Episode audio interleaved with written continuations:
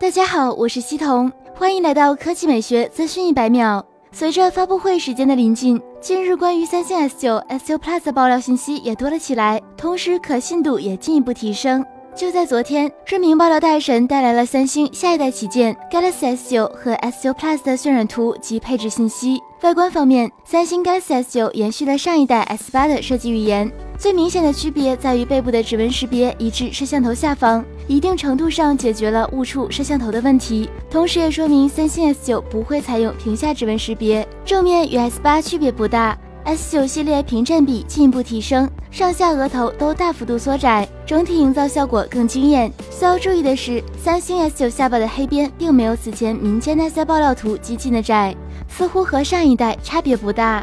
三星 S9 底部依然是 Type C 接口，同时还保留了3.5毫米耳机孔。S9 Plus 和 S9 比较大的区别是，S9 Plus 搭载了后置双摄。摄像头参数方面，据媒体报道，三星 Galaxy S9 的后置相机搭载了 f1.5 的超大光圈。此外，报道强调，三星 S9 的光圈将可以手动调整，这倒是诺基亚塞班时代的 N86 之后的首次。此举无疑将大大增强手动模式的可玩性。当然，对于自动模式下的算法要求也更高。同时，S9 Plus 因为是双摄，辐射的光圈仅 f 二点四。配置方面，三星 Galaxy S9 采用了五点六五英寸全视曲面屏，其三维尺寸是一百四十七点六乘六十八点七乘八点四毫米，而三星 S9 Plus 的屏幕大小则升级至六点一英寸。